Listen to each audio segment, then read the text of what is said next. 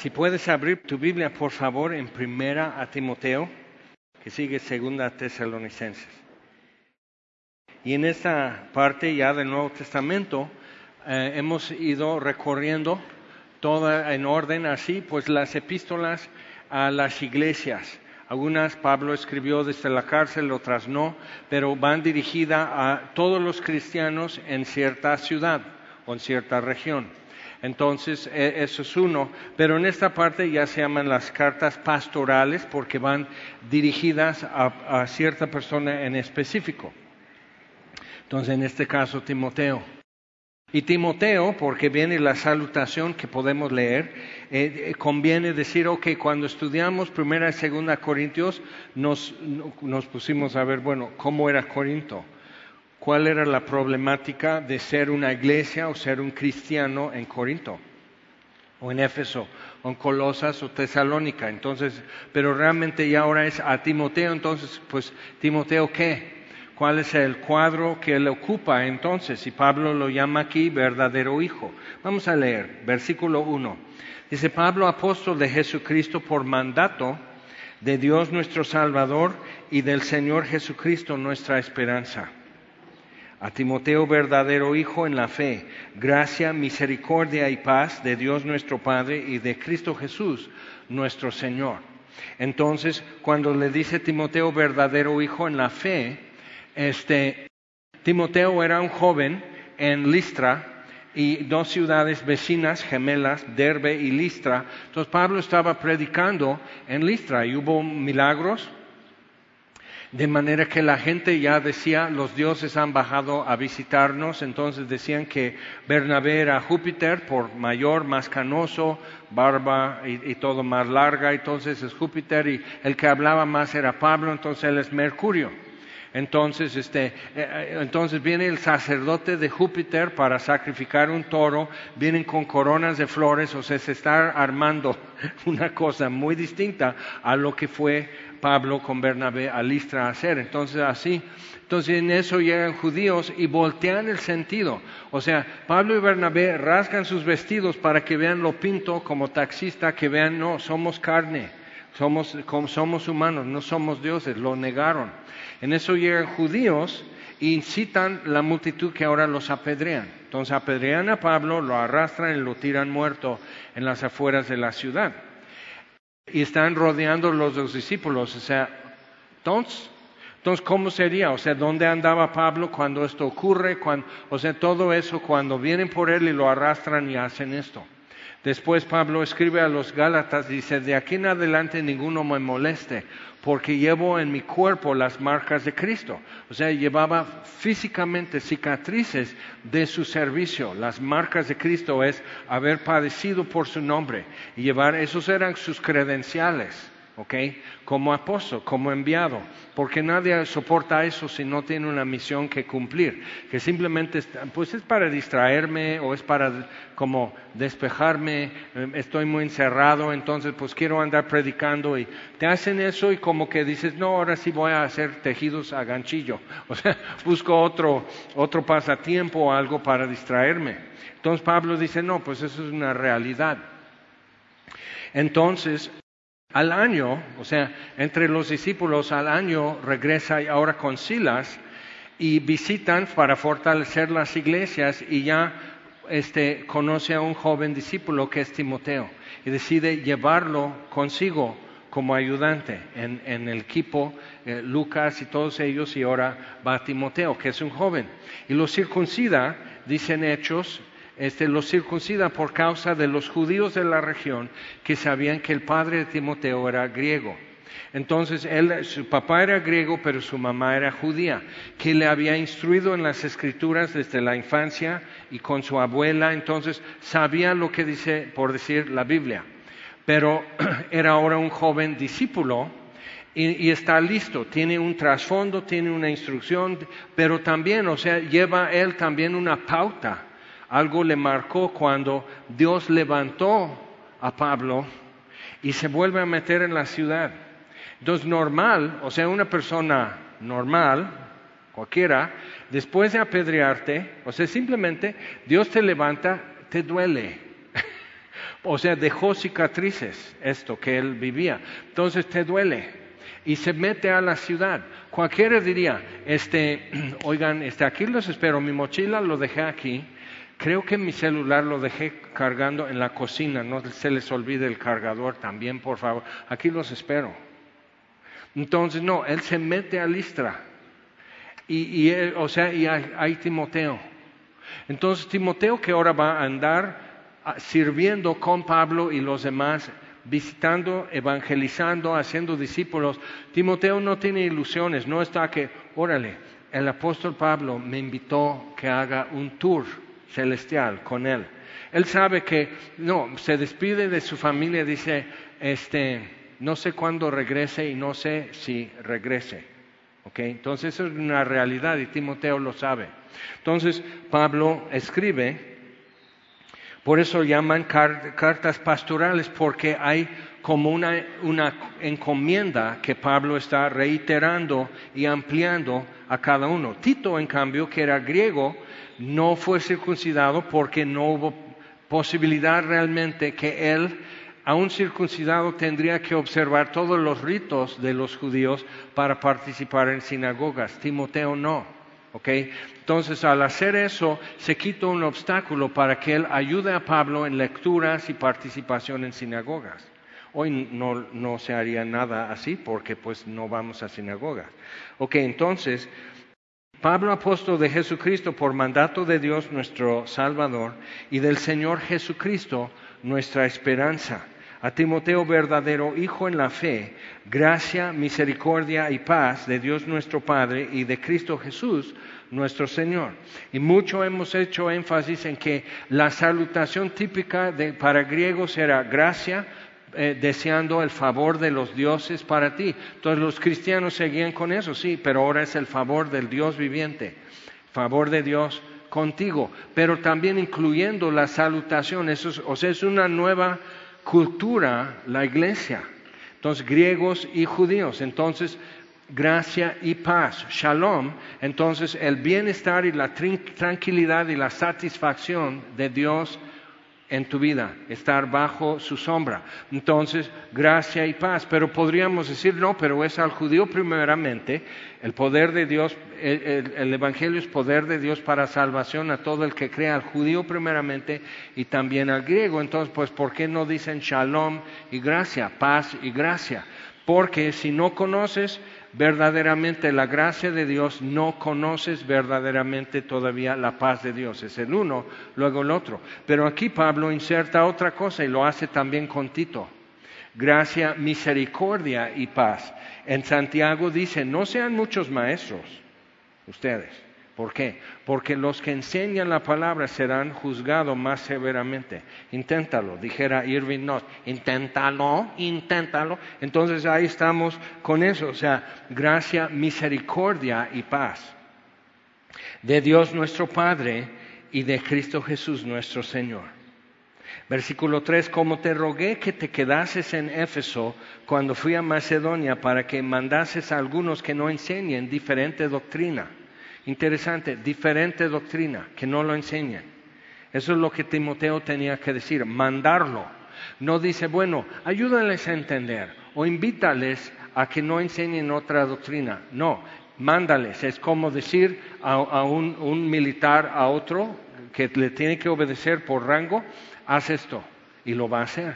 Entonces hace tiempo cuando estaban haciendo, renovando pavimento en aquí en Avenida Morelos, este, a uno que venía a recoger a sus hijas en la escuela, eh, viene llegando y dice, no, pues por Boca Negra, dice el oficial de tránsito. Nomás quería meterse aquí por donde está Vikingos y así y quedar cerca, por Boca Negra. Pero no más es aquí, por Boca Negra. Y ni modo, o sea, aunque tú sepas una mejor forma, y eso es lógica, y eso es sensatez, Él tiene autoridad por Boca Negra. Síguele, síguele. Ya están pitando los coches atrás, no logras nada discutiendo con él porque tiene la autoridad. Tú mándalos por Boca Negra. ¿Ok? Entonces, pues por Boca Negra tuvo que venir y todo enojado. Ok, entonces mándales que no enseñen otra doctrina, diferente doctrina.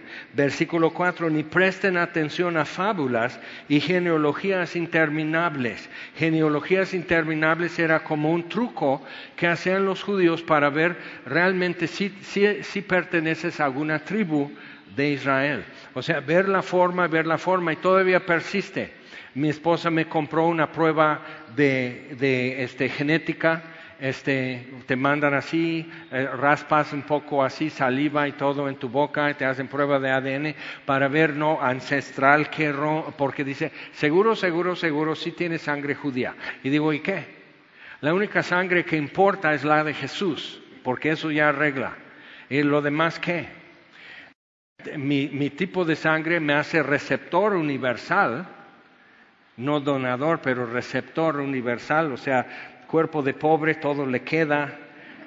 Entonces, o sea, así, entonces hacemos la prueba y todo, cero. Eso nomás es para engañarte, o sea, es cero. Y, y, porque dice, no, entonces ya nos tocaría la bendición de Abraham. ¿Para qué quieres la de Abraham? Vamos con el mero mero en Él, aceptos en el amado, en Cristo, sentados a la diestra de Dios en lugares celestiales, eh, perdonados, lavados, reyes y sacerdotes. Eso no le tocó a Abraham. ¿okay? Entonces es muy importante para nosotros, pero como que genealogías interminables, tratando de ese juego de tronos, o sea, parece algo que ves en Netflix. No, entonces ni presten atención a fábulas, porque también había eso como hay un, hay un libro que es el Talmud, que son opiniones y interpretaciones de las escrituras por parte de los rabinos, pero hay otro libro que son como parábolas y cuentos y fábulas judías que ilustran. Nada más son ilustrativas, pero empiezan ya a como poner más y más peso para doctrina, para doctrina y conducta en fábulas, en cuentos y, en ejemplos y, cuentitos de, de que érase una vez. Entonces entiendes un poco cómo sucede cuando Jesús, después del Sermón del Monte, la gente queda maravillada y dice, porque enseña con autoridad, no como los escribas y fariseos. Ok, entonces que no presten atención a eso, que no den peso a lo que no es las escrituras, o sea, no es inspirado por Dios. ¿Por qué? Por ejemplo, cuando yo me convertí en 75, que ya hace un buen, este, algo estaba como recorriendo las iglesias que no, Armagedón ya se acerca, el rapto está inminente, eh, este, ya va a ser y todo, porque los sopilotes en Israel están poniendo tres veces más huevos que antes. Entonces, multiplicando la población de sopilotes en preparación. Ok, esos sopilotes y sus hijos, sus nietos y sus bisnietos ya se volvieron polvo en esos años. Ok, y, y sabes qué, y no era cierto. ¿Por qué no tienes que inyectar credibilidad a la palabra de Dios que solita se defiende? Solita tiene poder. Dios hace reposar su poder para salvación y, renovación y santificación en su palabra y en ninguna otra cosa. Entonces cuando tenemos programas y técnicas y te vamos a tumbar o vamos a tomar un curso y todo, cuidado con eso porque si la palabra de Dios no es la fuente de salvación y la fuente de santificación, no sirve. ¿Ok? Entonces siempre tenemos que estar midiendo y pensando eso. Que no presten atención a fábulas. Otra. Decían que el código de barras, ¿te acuerdas que ya era tit? Y, y algunos dicen, yo no voy a comprar en ese súper porque es la marca de la bestia. No es. Y ya estaban diciendo, van a poner esto aquí. Ya están queriendo usar un chip que traen todos tus datos y que nomás hagas esto. El problema es que es incómodo, se infecta, es irritante, se ve fácilmente, queda una bolita y fácilmente te lastimas y, y esto, esto. O sea, digo, no creo que sea algo así, netamente financiero o algo así porque es la marca de la bestia, entonces es una lealtad y, es, un vínculo espiritual que se está haciendo con un personaje que se pone como Dios. Entonces no va a ser algo que por, equivocación lo vas a tener o que eh, estaban ya diciendo, yo me acuerdo que números de tarjeta de crédito ya estaban viendo que, ves que como que vienen en grupos de cuatro, así cuatro dígitos, cuatro dígitos, que ya lo van a poner en seis, seis, seis dígitos. Entonces, no tengas tarjeta de crédito, o sea, no te va a suceder por equivocación. Entonces, algunos están diciendo, pues la vacuna de COVID-19 es la marca de la bestia. ¿Dónde lo viste? Ah, en YouTube. Segurito. Entonces, cuidado con eso, ¿eh? Tiene, o sea, de, ser de la bestia, la vacuna sí, pero no de esa bestia, y no es la marca, y no es 666, y no es del anticristo, ¿ok? Pero checa, o sea, otra vez fábulas, checa. Cuantísima gente ha estado diciendo ya con la vacuna ya, y ya estoy vacunado y todo como que ya, ya, ya toque vas, ya, ya, ya no pasa nada. Ok, fatalidades de COVID al punto 0,1% entre los que quedan infectados de COVID. Punto 0,1%. ¿Ok? Y entre 100 mil personas tuve a hacer el cálculo de eso. ¿Ok? Yo no te lo voy a hacer. Y gente y fatalidades por cualquiera de las vacunas, punto 0,1%. Misma cifra. Entonces, quiere decir que da igual que te vacunen o que te infecten de COVID. En, cuestión, y cada uno lleva en sí mayor o menor riesgo, pero las estadísticas lo hacen así. Entonces, cuando 100% de la población, como si fuera polio, sarampión, este, tosferina, esas vacunas que son ya universales en toda la población, cuando 100% de la población ya esté vacunada, va a ser la misma fatalidad como si no hubiera vacuna. Entonces, no estoy diciendo que no te vacunes, pero tampoco voy a aceptar que anden diciendo que es la marca de la bestia, que esto, que el otro. Hace unos años a lo mejor tú eres más reciente y qué bueno, porque era una locura que andaban diciendo que no tomes Coca-Cola. Pepsi sí. Fanta, que es la marca Coca-Cola, Fanta sí. Pero Coca-Cola no, porque están moliendo corazones de bebés y está en solución en la Coca-Cola, no, no, no bebas Coca-Cola. Y yo nomás así. ¿What? Entonces, de tal manera que una enfermera cristiana del Seguro Social me enseñó unas tiritas que usan para pruebas. Entonces, esta tirita, si hace esto, tienes esto en la orina, si hace esto, si te, pone este color, es así, todo eso, y esto indica presencia de sangre en la orina y presencia de, este, de proteínas. ¿Ok? Entonces, lo, dice, yo lo metí en Coca-Cola y se puso este color.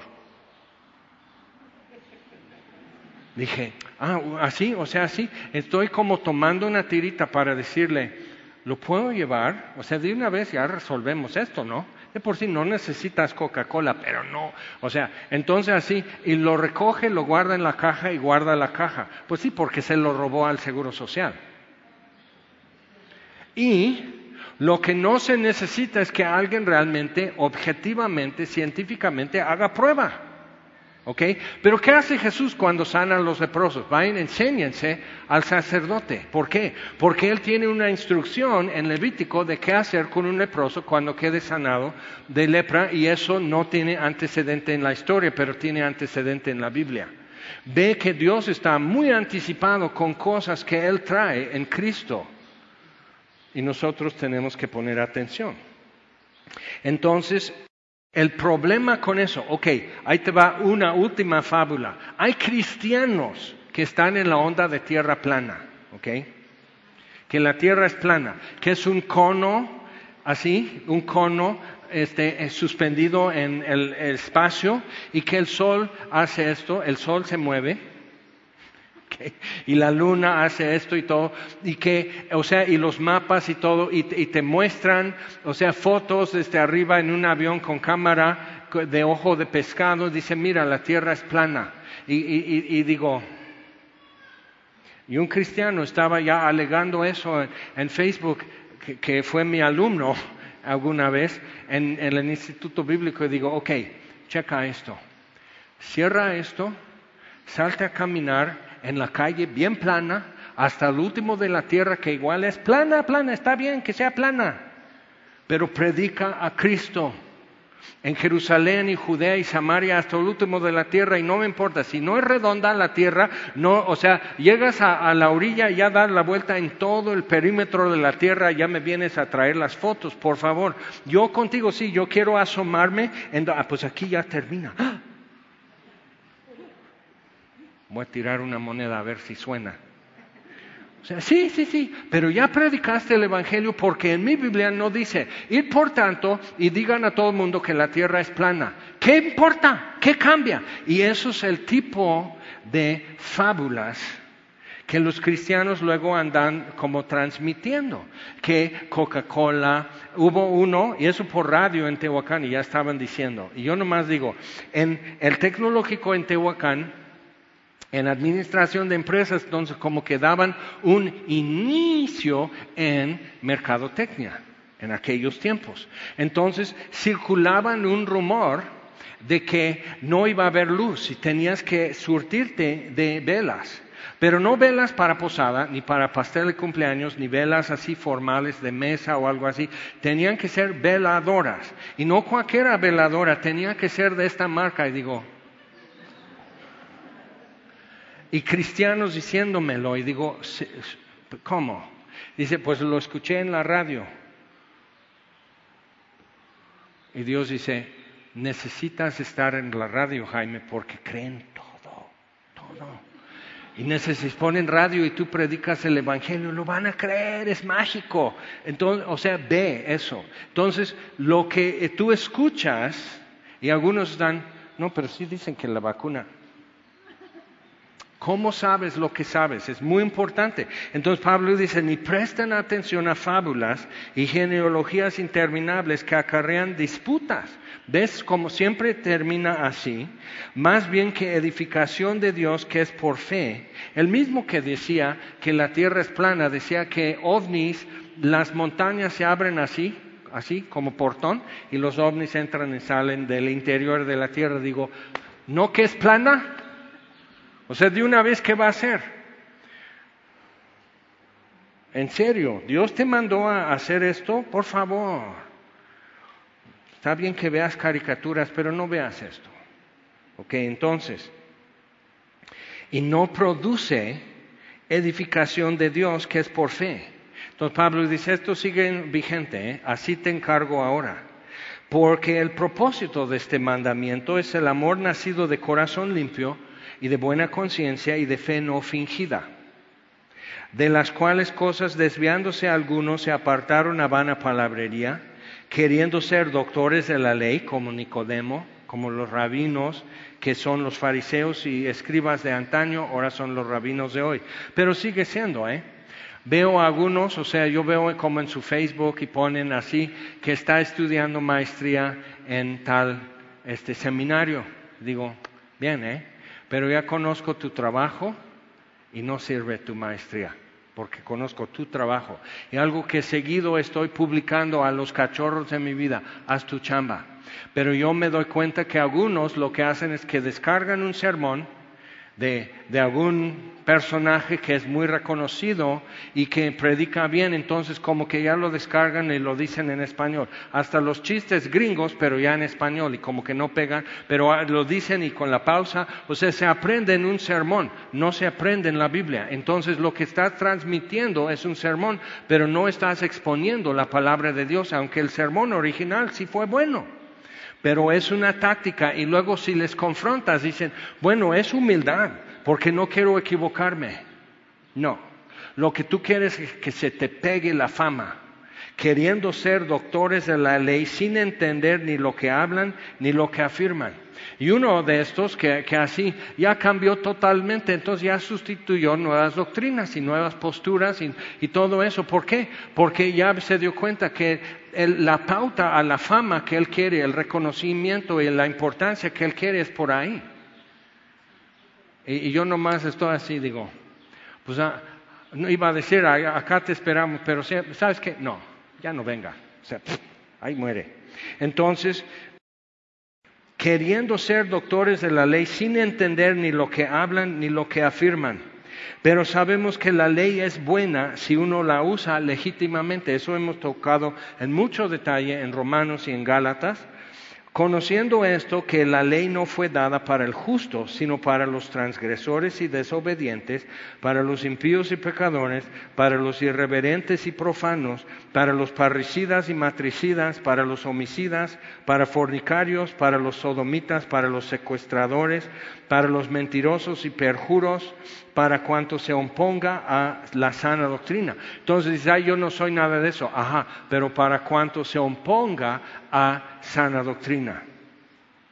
Entonces la ley corrige falsa doctrina.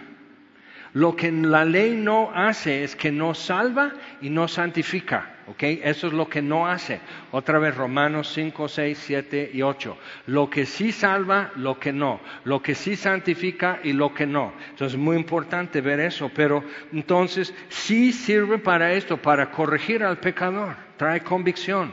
El Espíritu Santo cuando venga, dice Jesús, Juan 16, Él convencerá al mundo de pecado, de justicia y de juicio. Entonces es el trabajo. ¿Y cómo lo hace? Con la palabra. Por eso predicamos a Cristo crucificado, que es ofensa, que es tropieza, tropiezo, que es locura para los que se pierden, pero para nosotros, para los que se salvan, es sabiduría de Dios y poder de Dios. Es excelente. ¿Por qué? Porque sí. Ok, va. Entonces dice, y para cuanto se oponga a la sana doctrina, según el glorioso Evangelio del Dios bendito que a mí me ha sido encomendado. ¿Ok? Entonces, lo que sí, el Evangelio es poder de Dios para salvación, para todo el que cree. Eso es muy importante. Pero sucede, entonces, el mandamiento, otra vez el mandamiento que Timoteo tiene que dar, como el tránsito, por boca negra pero es por, por boca negra. Entonces Timoteo tiene que pararse como, como tránsito, es por aquí. Pero es que es por aquí, joven. Aunque te enojas, entonces así es por aquí. Y Timoteo tiene que decir, ok, ¿y saben qué? ¿Por qué se le van a oponer? Más adelante, capítulo 4, que ninguno tenga en poco tu juventud. O sea, Pablo prevé que Timoteo va a encontrar resistencia, porque es la naturaleza humana. Si te dicen, hasta aquí en estacionamiento. Aquí, por favor. No quería aquí. Ah, no, pues entonces salte, darle la vuelta, a lo mejor ya cuando te, vuelves a entrar ya te toca de ese lado. ¿Qué te importa? ¿Te vas a quedar sentado en tu coche? No. Entonces déjalo donde te dicen, ¿qué te importa? La verdad, todo va a estar soleado de por sí. O sea, pero porque te dicen esto, dices, yo, así. O sea, y Pablo dice, siendo así, Timoteo, que sepas de una vez y que vayas pensando eso. Va a haber resistencia. Tú esto. Pero dice, entonces tú grítales, tú amenázales, tú esto. Dice, tú, sé ejemplo. En fe, en pureza, ¿okay? en amor. O sea, tú que, seas irreprensible, que seas intachable en ese sentido, porque entonces eso constituye autoridad al enseñar. Okay. El propósito, versículo 5 nuevamente, el propósito de este mandamiento es el amor, nacido de corazón limpio, de buena conciencia y de la fe no fingida. Eso está bien. ¿Alguien tiene problema con eso? No. Corazón limpio, buena conciencia y fe no fingida, amor nacido de eso. Entonces encontramos que lo que puede estar estorbando el amor en mi vida es necesito corazón limpio, necesito buena conciencia y o necesito fe no fingida. Entonces vamos a ver un poco sobre eso porque eso va a ser la clave para todo lo que Pablo está desplegando en el resto de la carta para Timoteo. ¿Por qué esto? ¿Por qué el otro? Entonces empieza a decir el propósito de lo que tú les tienes que mandar, Timoteo, es amor. Entonces así van a cuidar a las viudas, así van a amonestar a los rebeldes, así van a vivir ante el mundo, así van a convivir como iglesia, todo. ¿Por qué? Porque es amor nacido de corazón limpio, buena conciencia y fe no fingida. Entonces, con esto en mente, puedes recordar lo que dijo Jesús arrancando el sermón del monte, las bienaventuranzas. Bienaventurados los de limpio corazón. Y dices, ok. Dice, ¿por qué? Porque verán a Dios. Y si no, no verán a Dios. Ahora, Dios nunca pone un mandamiento sin hacer la provisión para que se realice. ¿Okay? Entonces, bienaventurados los de limpio corazón porque verán a Dios. Pero, ¿por qué puedes dar esa promesa? Porque son los únicos, los que quieren ver a Dios, son los únicos que su corazón se está limpiando, que presentan su corazón a Dios, entienden que no son aptos. Un joven empezó una misión entre indios en Nueva Inglaterra, fuera de este estado de este, lo que es ahora New Jersey, en los Estados Unidos, pero en los bosques, y indios vivían y todo eso, y fue con ellos y, y empezó a explicar y a hablar y todo, y estaba o sea, leyéndoles y explicando y con traductor y todo eso así, acerca de, en Apocalipsis, acerca de, de la Nueva Jerusalén. Empiezan a llorar, pero a golpearse el pecho. Dicen, no lloren, no lloren, no va a ser feo, va a ser bonito. Eso es lo que Dios nos ofrece. Y llorando y dicen, es que no somos aptos para ir. Eso es lo que es convicción, eso es lo que Dios produce con su palabra. Pero yo no soy apto. Ok, entonces, bienaventurados los de limpio corazón, porque ellos verán a Dios. Y dices, bueno, entonces yo ya chupé faros porque no me va a tocar. ¿ok? Y sucede con cristianos muchas veces que tú estás así. Pues, quién sabe. ¿Ok? Y podemos meternos más en eso y realmente encontrar luz, encontrar instrucción y que tu fe sea informada y que tu fe sea instruida por la palabra de Dios. Ok, entonces, pensando en eso, vamos por favor al Salmo 51. Ok, David compone este salmo. Hay dos que compuso después de ser confrontado por Natán el profeta acerca de Betsabé y su adulterio y, lo que él quiso seguir encubriendo todo y la muerte de Urias, el esposo de Betsabé y todo eso fue muy fuerte. Y entonces él dice, a ver si te identificas, porque es eso. Él dice unas frases aquí que creo que Muchos dicen, no, pues yo ya hice, mi hijo ya hizo la oración del pecador, yo sé que es salvo. Ajá, pero vive como si no le importara saber más. Vive como si lo que le importa a Dios no fuera importante, lo que a Dios le desagrada no importara tampoco, yo voy a hacer lo que yo quiero. Es lo más prudente en ese caso decir, pues no importa qué documento haya firmado, cuántas veces se ha bautizado, cuántos discipulados, cuánto esto es que sirvió en el grupo de jóvenes, es que tocó aquí mandolina en estudiantina y todo, no importa. ¿Ok? Si habla como pato, si camina como pato, es pato. ¿Ok? Y es mejor decir, ok, es la temporada de cacería de patos ya está. es pato, se puede. Y, nosotros estamos, sí, es pato, puedes proceder. Jesús dice, ningún árbol bueno produce malos frutos. Entonces sí está fuerte y dices, ah, pero ¿dónde quedo?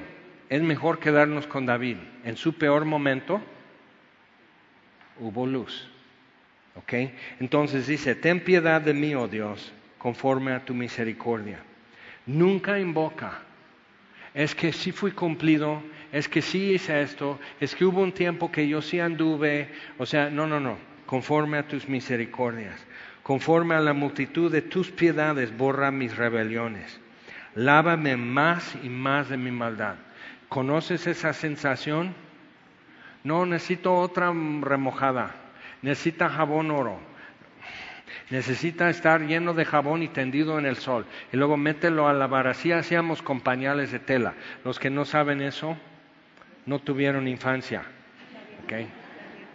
Pero, o sea, y unas manchotas amarillas y todo, y todas las vecinas chismosas. Entonces era lavar y tiene que estar limpia la tela, limpia, pero queda esa mancha. Entonces era este proceso y el otro, y cloro no, porque cloro va a destruir la tela tan delgada de algodón. Entonces ahí estás con eso y todo eso, y el sol de Tehuacán hace un milagro. En 20 minutos de vergüenza, todo quedó blanco, como si nada. Pero tenías que hacerlo bien. Entonces, lávame más y más. Y si te identificas, hubo otro también y recibió perdón. Lávame más y más de mi maldad, límpiame de mi pecado, porque yo reconozco mis rebeliones. No justifiques no proyectes culpa a otros. Es que mis papás, es que la infancia que tuve, es que mi barrio, es que el colegio, es que esto, es que mis amigos, es que el pastor, es que la iglesia no tiene amor. O sea, todas estas cosas. O sea, yo reconozco mis rebeliones. No proyectes. Ponle nombre a lo tuyo. Y mi pecado está delante de mí siempre. Identificas. Dice, contra ti, contra ti solo he pecado. Y he hecho lo malo delante de tus ojos. Quiere, dices, no, pero, o sea, cuando alguien dice eso, no, pero si pecaste contra mí, carnal, pídeme perdón también. Pero lo que David quiere dar a entender con esto es, yo puedo conseguir perdón de todo el mundo. ¿ok? Yo puedo convencer, yo puedo hacer penitencias, yo puedo lograr que todos me perdonen. Pero si Dios no me perdona, no seré perdonado. ¿Ok? Entonces necesito perdón de parte suya. Y eso de manera que si nadie más te perdona, el perdón no es menos, porque solo Dios te perdonó. ¿Ok? dice, pero ¿cómo? Porque Jesús murió en la cruz por tu pecado. ¿Quién más te puede otorgar en el nombre de Jesús lo que Jesús hizo? Eso es clave, eso es central, pero es incómodo. Y David en el Salmo está incómodo. Entonces dice, y he hecho lo malo delante de tus ojos, para que seas reconocido justo en tu palabra y tenido por puro en tu juicio. He aquí en maldad he sido formado y en pecado me concibió mi madre. Y no le está echando la culpa a su mamá. ¿okay? Lo que está diciendo es que nunca hubo un momento en mi vida que no fui pecador.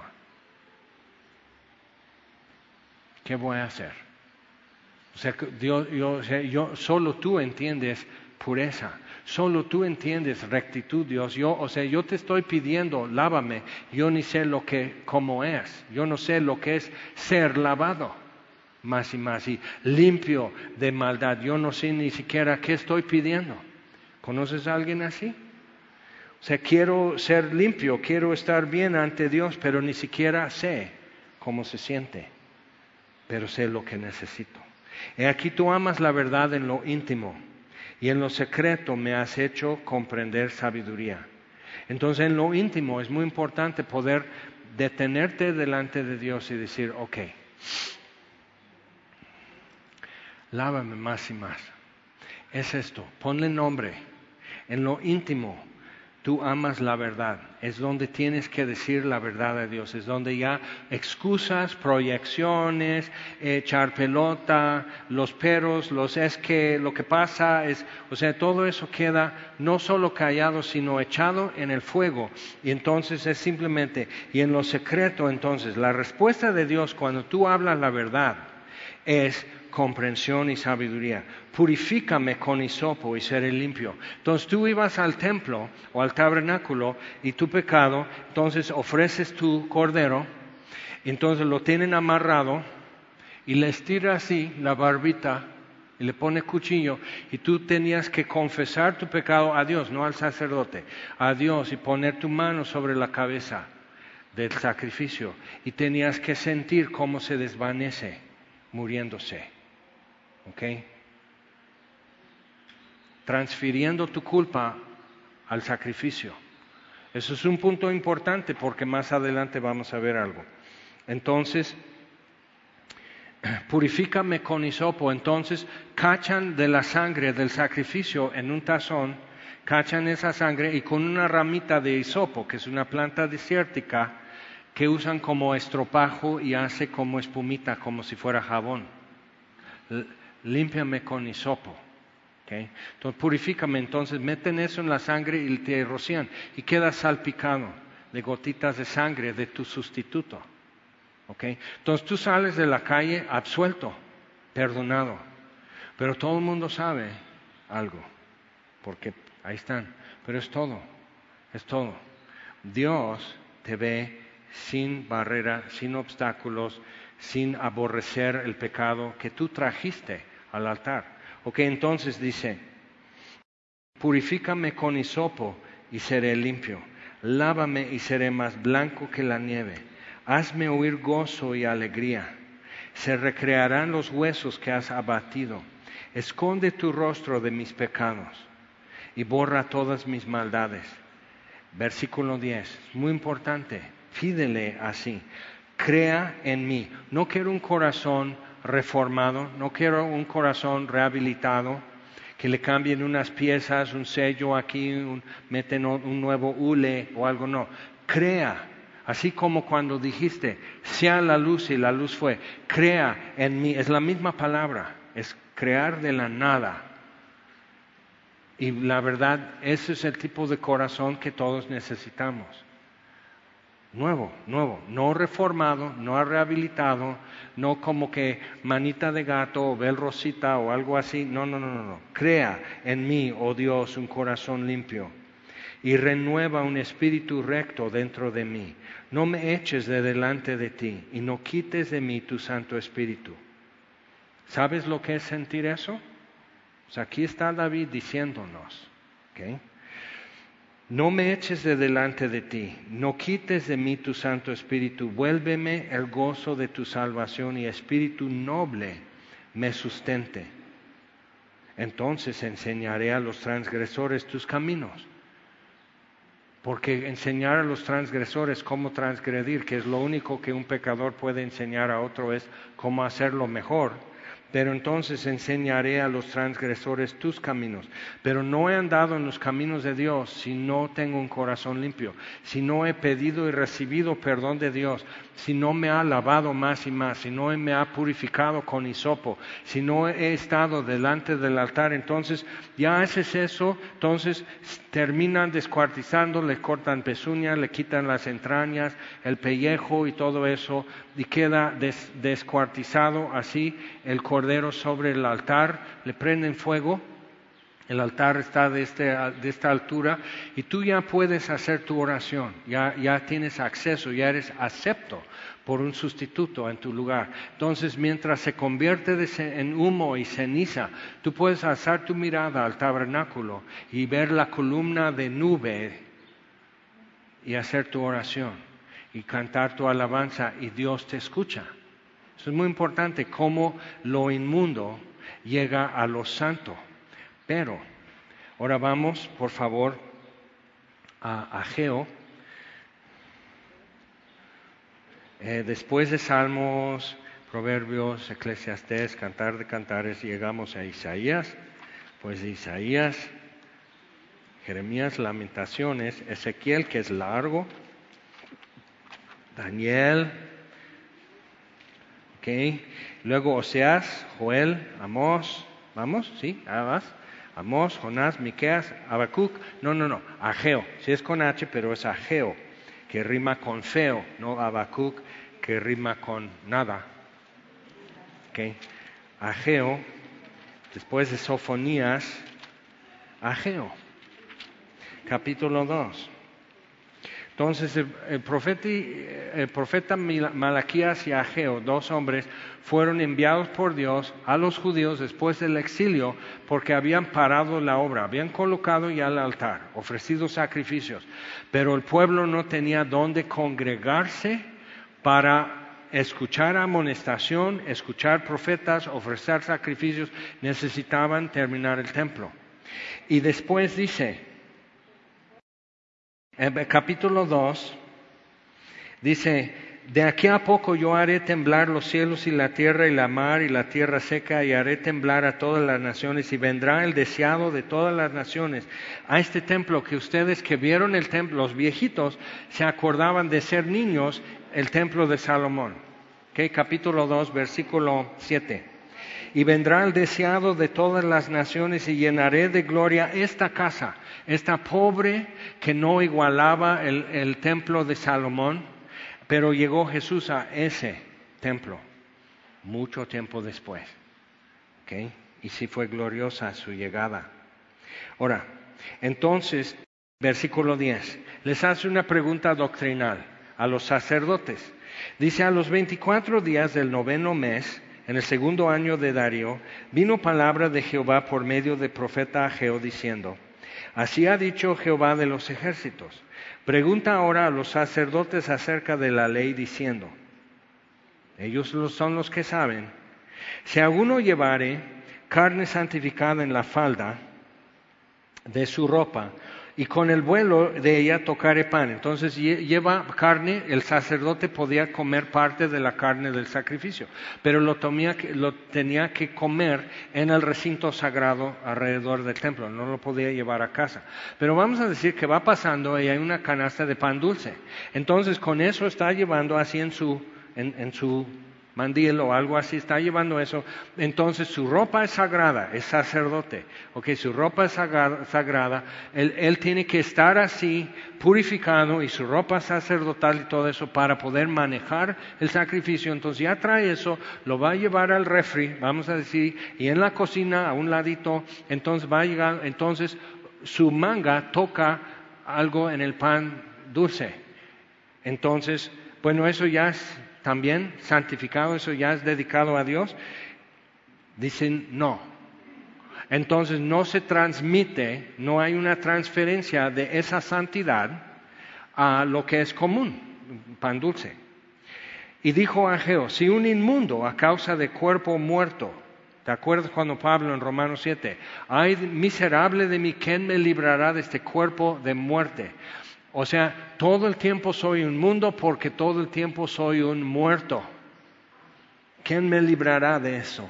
Si un inmundo a causa de cuerpo muerto tocare alguna cosa de esta, ¿será inmunda? Respondieron los sacerdotes y dijeron, inmunda será. Entonces, ¿te acuerdas de la mujer con flujo de sangre y el leproso? Mateo capítulo 8. Es divino esto. El leproso viene a Jesús contra la ley ¿ok? Porque tenía que pararse lejos, taparse la boca y decir inmundo, o sea que no se me acerquen. Se acerca Jesús y se hinca, no lo toca, pero se hinca y le dice, si tú quieres, me puedes hacer limpio. ¿Limpio qué? De lepra. Pero entonces ya puedo entrar en lo sagrado, ya puedo entrar en el templo, puedo tocar el altar, puedo tocar un sacerdote levítico y no le hago inmundo. La mujer con flujo de sangre, otra persona aislada, no podía usar la misma vajilla, no podía tocar nada que tocara a su familia, tenía que vivir como si tuviera COVID, encerrada en su cuarto. Entonces ella está en la multitud anónima, porque no, no puede decir, a ver, quítense porque eh, soy inmunda, porque tengo una enfermedad, miomas, sangrando en el vientre, eso puede llegar a una cosa muy seria para ella. 12 años enferma, había gastado toda, entonces viene con eso, es doloroso, es difícil, es penoso, es vergonzoso, porque lo tenían como azote de Dios. Y cuando queda sanada, tocando el borde de su manto, no de su túnica, del manto, de su serape, de su cotón, tocando el borde, queda sanada de su azote, esa es la palabra que usa. Okay, es importante, porque tenían a personas así como azotados por Dios. Dios le puso eso por alguna razón. Entonces igual a los leprosos, un sinónimo para un leproso era un azotado. Entonces, e, eso es importante porque entonces dice, si un inmundo a causa de cuerpo muerto tocare alguna cosa de esta será inmunda, respondieron los sacerdotes y dijeron inmunda será. Entonces el mismo sacerdote, si alguien que tocó un muerto le toca al sacerdote, él ya es inmundo y tiene que volver a purificarse para seguir sirviendo en el templo. O sea, ya tiene que salir del recinto sagrado, así en, una bata tiene que quitar la vestimenta de lino blanco, o sea, todo eso lo tiene que purificar. O sea, es tremendo. Y Dios estaba queriendo enseñarles algo, pero ya lo habían torcido. Entonces dice, Así es este pueblo y esta gente delante de mí, dice Jehová. Y asimismo toda obra de sus manos y todo lo que aquí ofrecen es inmundo. Porque lo han tocado ellos, aunque el cordero sea sin mancha, porque lo tocaron, llega inmundo a mi altar. Y no tenían, no habían pensado bien, no sabían acercarse a Dios. Pero checa lo que pasa. Ahora vamos a Isaías, de regreso, después de Salmos, Isaías 53. El propósito de este mandamiento, dice Pablo a Timoteo, es amor, nacido de corazón limpio, buena conciencia y fe no fingida. Ok, entonces seguimos en esto de corazón limpio. Y si te das cuenta, sí vale la pena, ¿verdad? No vamos a ver más hoy sino corazón limpio. Isaías 53, hablando del Mesías. Ahora, los rabinos, los fariseos, los sacerdotes no estaban esperando nada, por eso en la, la, entrada triunfal no estaban esperando, por eso no sabían contestar, por eso Jesús manda a un leproso que le sana, le manda al sacerdote, muéstrate al sacerdote como testimonio contra ellos. ¿Por qué? Porque no tenían un antecedente histórico. Pero eso es la gracia de Dios. No hay un antecedente histórico que alguien que quede sanado de lepra, pero hay un antecedente bíblico para cuando esto suceda. Entonces los rabinos, los fariseos y escribas estaban esperando, el Mesías va a hacer eso, Isaías 35. Los ciegos van a ver, y eso es lo que él manda decir a Juan Bautista, ¿eres el Cristo siempre? ¿O hemos de buscar a otro? O sea, ¿qué onda? Porque Juan, con todo lo que era Juan Bautista, el profeta, todo, estaba esperando un Mesías político militar y no el que Dios dice. Entonces el Mesías dice, ok, los ciegos ven, dice, díganle a Juan eso, los ciegos ven, los sordos oyen, los cojos andan, y bienaventurado el que no haya tropiezo en mí. O sea, dile a Juan que no se saque de onda. Estoy cumpliendo las escrituras. Entonces, leprosos, azotados por Dios, así la mujer con flujo de sangre, el Gadareno fue extra porque no fue la casa de Israel. Pero ve lo que está pasando. Entonces, capítulo 53 de Isaías, versículo 3, describiendo al Mesías, Jesús. Dice, despreciado y desechado entre los hombres, varón de dolores, experimentado en quebranto, y como que escondimos de él el rostro, fue menospreciado y no lo estimamos. Ciertamente Él llevó nuestras enfermedades y sufrió nuestros dolores, y nosotros le tuvimos por leproso, ¿ok? Azotado, lo tuvimos por leproso inmundo, no te acerques. Entonces el leproso llega a Jesús si tú quieres. Por eso es importante vincular eso con fe no fingida. El leproso sabía que Jesús tenía el poder, pero su fe era limitada, pero no fingida.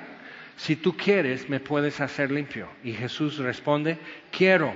Y extendiendo la mano le tocó. Ahora, ¿te acuerdas? Eso conforme a todo lo que entendían de la ley, eso hacía inmundo a Jesús.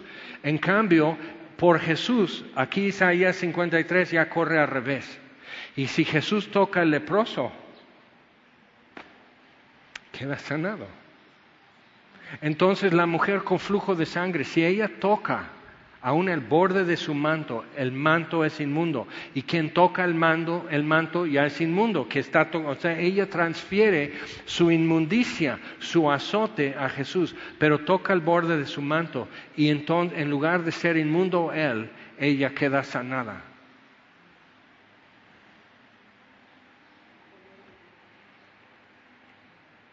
Ciertamente Él llevó nuestras enfermedades y sufrió nuestros dolores y nosotros le, nosotros le tuvimos como leproso.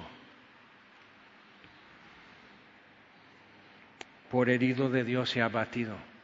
Voltaire, un filósofo francés que es responsable por toda la tragedia y terribles resultados en escuela pública y muchas otras cosas hoy, y qué ironía, porque dicen 100 años ya no va a haber Biblias, ni van a invocar ni mencionar a, Dios ni a Cristo. Y decía, a ese miserable aplástenlo. ¿Por qué? Porque el, humanismo dice, el hombre tiene que superar no ser víctima, no ser molido, no, no ser sustituto por pecadores, sino, no, no, no, destruyanlo. Y su casa en Suiza es sede de Sociedad Bíblica. Eh, eh, qué ironía. No retes a Dios. porque entonces van a convertir tu casa en sede de algo, de la Biblia, porque querías eliminar Biblias. Ahora en más idiomas que antes. Pobre Voltaire. Cuando moría, ¿qué pedía? Luz, quiero luz, pongan luz. Oscuridad. No pidió a Cristo, que es la luz, que la luz resplandece en las tinieblas y las tinieblas no prevalecieron. Entonces, cuidado, Dios es real y tarde o temprano las cosas se nos aclaran. Por eso la palabra de Dios está para aclarárnoslas con bastante tiempo. Ciertamente llevó Él nuestras enfermedades y sufrió nuestros dolores y nosotros le tuvimos por azotado, por herido de Dios y abatido. Mas el herido fue por nuestras rebeliones. David, mis rebeliones molido por nuestros pecados, lávame más y más. Y el castigo de nuestra paz fue sobre él, pero entonces corre al revés y llega su paz a nosotros, llega su sanidad a nosotros, llega su justicia y santidad es transferida a nosotros. Y por su llaga fuimos nosotros curados. ¿Ok? Vamos ya por último a Marcos 9. Y vamos a tener como un ver de lejitos, fe no fingida. Entonces vienen los discípulos, Pedro, Juan y Jacobo, bajando con Jesús del monte en Galilea o Samaria, donde Jesús fue transfigurado y vieron su gloria. Gloria como del unigénito del Padre lleno de gracia y verdad, como lo expresó Juan. Entonces vienen bajando del monte, Marcos capítulo 9 y hay una situación, los otros nueve discípulos con un muchacho endemoniado, es muy violento lo que sucede y no pueden con esta situación y la gente viene corriendo, cuando ven a Jesús, vienen corriendo, o sea, es, caos, es desorden, es confusión. Típicamente eso sucede cuando el diablo ya quitó los guantes y ya está trabajando con todos los permisos y toda la licencia, normalmente hay confusión y perturbación. Entonces dice, Versículo 16, ¿qué disputáis con ellos? Y respondiendo uno de la multitud dijo, Maestro, traje a ti mi hijo que tiene un espíritu mudo, el cual donde quiera que le toma le sacude y echa espumarajos y cruje los dientes y se va secando. Y dije a tus discípulos que lo echasen fuera y estos inútiles no pudieron. Imagina la desesperación. ¿Dónde andabas? Yo no vine buscando a este Felipe, ¿cómo te llamas? Andrés. Yo no vine, yo vine buscando a Jesús de Nazaret. ¿Ontabas? Entonces, así. Respondiendo él les dijo, oh generación incrédula, ¿hasta cuándo he de estar con vosotros? ¿La incredulidad de quién? De los nueve discípulos. ¿Hasta cuándo os he de soportar? Traédmelo. Y se lo trajeron y cuando el Espíritu vio a Jesús, nunca has estado en esto, ¿eh? Cuando el Espíritu vio a Jesús, sacudió con violencia al muchacho, quien cayendo en tierra se revolcaba echando espumarajos. Jesús preguntó al Padre, ¿cuánto tiempo? No se, no se espantó, ¿ok? ¿Cuánto tiempo hace que le sucede eso? Y él dijo, desde niño. Y muchas veces le echan el fuego y en el agua para matarle, pero si puedes hacer algo, ten misericordia de nosotros y ayúdanos. Ahora necesitas ver todo el trasfondo. En el Antiguo Testamento nunca ves esto. Luego 400 años de silencio, no hay profeta, llega Juan Bautista, el tiempo se ha cumplido, el reino de Dios se acerca. Arrepentíos y creed el Evangelio. Pero 33 años antes ya hubo rumor pastores en Belén, los magos, Herodes manda matar niños en Belén y alrededor. O sea, ya, vino, ya está entre nosotros. Y como no se logró lo de Herodes, o sea, el diablo así, y en tiempos de avivamiento, cuando Dios empieza a derramar gracia, normalmente vemos guerra espiritual de esta magnitud. Así es que pon atención a tu Biblia, porque puede ser que muy pronto en esto andemos. Yo de ahí vengo y yo, yo de, bueno, puede pasar algo así, pero no estés ahí tomando selfies al rato cuando algo ocurre, ¿ok? Pero es esto, o sea, ¿nunca te has preguntado por qué había tanto de esto en los evangelios y el resto de la Biblia no? Y en hechos ya, como que se va disminuyendo. ¿Por qué estaba tan infestado Galilea y Judea de un problema que en el resto no? ¿Ok? Tienes que ver qué, pero donde Dios está haciendo algo poderoso, vas a ver algo que causa confusión, discordia, perturbación y que pueda cambiar el enfoque, porque mira lo que pasa. Muchas veces le echan el fuego y en el agua para matarle, pero si puedes hacer algo, eso es terrible. Si puedes hacer algo eso es fe no fingida, es muy limitada, ¿verdad? No sé, o sea, el leproso, yo sé que puedes, no sé si quieras. Este hombre, no sé si quieras y no sé si puedas, pero si puedes hacer algo, ten misericordia de nosotros y ayúdanos. Okay. Entonces necesitas ver eso. Amor nacido de corazón limpio. Y necesitas traer tu asunto tal cual, decir en intimidad la verdad y en lo interno, en lo íntimo, Dios te hará comprender y te dará sabiduría y necesitas poder decir, sí, lávame más y más, Señor, crea en mí un corazón limpio. Entonces, Jesús le dijo, y no es simplemente decir sana, sana, colita de rana, pero dice, Jesús le dijo, si puedes creer, Jesús eh, quiere ver esto en él. No sueltes tu confianza, dice Pablo a los hebreos. No pierdan su confianza que tiene grande galardón. Aférrate. Es que es bien poquito. Sí, no pierdas tu confianza. Entonces, si puedes creer, al que cree todo es posible. Inmediatamente el padre del muchacho clamó y dijo, creo, ayuda a mi incredulidad. Y solo ve en Jesús la forma de, esa brecha entre lo que puedo creer y lo que necesito creer. Hay una brecha. Y solo tú me vas a ayudar a cruzar eso. Ayuda a mi incredulidad. Y cuando Jesús vio que la multitud se agolpaba, reprendió al espíritu, porque ya la gente estaba tomando selfies y, poniendo en su Instagram aquí, así, Aquí, oh, me mordió, rápido. O sea, así, espumarajos y convulsión y todo esto. la gente estaba, órale, órale, uy, lo tiene duro. Y están así. Mira, yo tengo un crucifijo de Xochicuahui para ver que si sucede, no, pues trae agua de tlacote. Y entonces, o sea, toda la gente opinando y se está haciendo un circo. Eso es el diablo, cuando ya es un circo. ¿Ok? Entonces, Jesús dice, espíritu mudo y sordo, te mando, sal de él.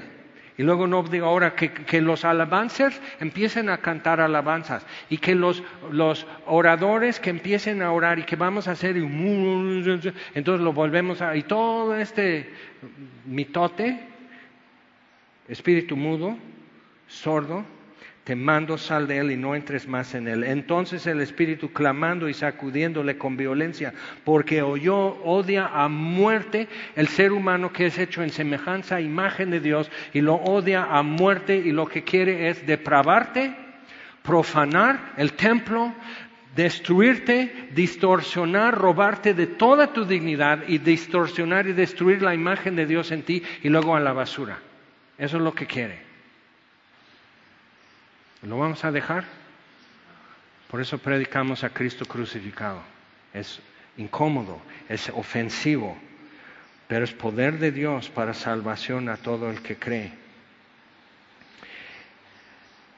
Y quedó como muerto, de modo que muchos decían, está muerto. Jesús tomándole de la mano, ¡pum! Hay una transferencia. ¿Te das cuenta? Una transferencia. En lugar de hacerle inmundo, alguien que tuvo un demonio viviendo en él, en lugar de por tocar Jesús al inmundo, no quedó inmundo, sino el inmundo quedó sanado. se enderezó y se levantó. Cuando él entró en casa, sus discípulos le preguntaron aparte, ¿por qué nosotros no pudimos echarle fuera? Les dijo, este género con nada puede salir sino con oración y ayuno. ¿Qué quiere decir qué? Que Jesús estaba en oración y ayuno. Ese es mi Salvador. Entonces crea en mí, oh Dios, un corazón limpio. Lávame más y más. Espíritu nuevo. Espíritu nuevo. Vuelve a mí el gozo de tu salvación. Y yo enseñaré a transgresores tus caminos. Pero primero, Señor, necesito este camino que es tan corto y a la vez tan largo, de donde yo estoy, a donde está tu perdón y poder pararme en, el altar y mirar a través del humo los restos de mi sustituto, mirar a Dios a través de Jesús de Nazaret y poder, ahora sí, alzar mis manos orar, agradecerte y tú me escuchas. Y si Dios se siente lejos, si sientes que Dios ya se apartó de ti, que todo esto es una farsa que tú haces para que en tu familia no se preocupen, si sientes que no, ahora para mí no hay perdón, porque si hubiera perdón ya tendría paz, necesitas ir con David y meterte hasta ahí adentro y necesitas estar postrado como David para enderezarte y salir de ahí lavado más y más, con el gozo de su salvación, con espíritu recto renovado dentro de ti, que Él abra tu boca con alabanzas y con gratitud, porque sí. Su otro salmo es el 32. Dios es bueno. Dios es bueno para con los rectos de corazón en cuanto a mí, en cuanto a mí. Dice, bienaventurado el hombre cuyo pecado es perdonado. Entonces viene desde ahí y ya nos cuenta, hazlo así. Mientras callé se envejecieron mis huesos en mi gemir todo el día. Dije, confesaré mi pecado a Dios. Y Él fue justo y me perdonó. Entonces escucha el testimonio de David, es la palabra de Dios, pero escucha, porque viene desde ahí para decirnos, este es el camino. Entonces todos podemos caminarlo, todos podemos decir, me lavó, renovó un espíritu recto en mí, abrió mi boca con gratitud y alabanzas a Dios. Y ahora puedo decir a otros, ¿sabes qué? Yo sé por qué te sientes mal, yo sé lo que te pasa. Sí, yo sé que también en Aguana en un campamento o en algo así, en un momento de desesperación oraste, pero realmente no pegó, ¿verdad? Entonces ahora sí, ya sabemos. Jesús es el camino al Padre. Ya sabemos qué hacer. Vamos a ponernos en pie.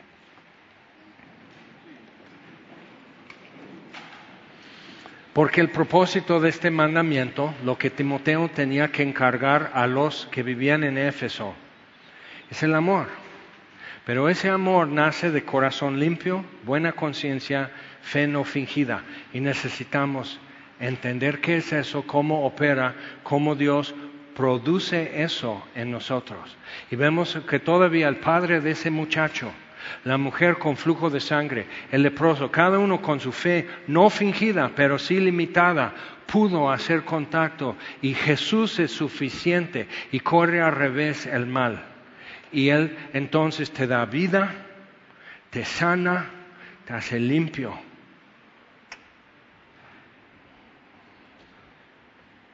Y eso es bueno. Vamos a orar. Señor, te damos gracias por tu palabra. Y francamente y sinceramente y abiertamente ante ti, confesamos, Señor, y reconocemos que nunca ha habido un momento en nuestra vida que no éramos pecadores. No empezó en la secundaria, no empezó con el divorcio de nuestros papás o algo así. Nunca hubo un momento que no éramos pecadores. Y tú porque eres Dios y tú porque eres bueno, enviaste a Jesús en semejanza del pecado, mas sin pecado. Y al que no conoció pecado, lo hiciste pecado para que fuéramos hechos nosotros, que nada que ver y sin merecer, que nosotros fuéramos hechos tu justicia en Cristo.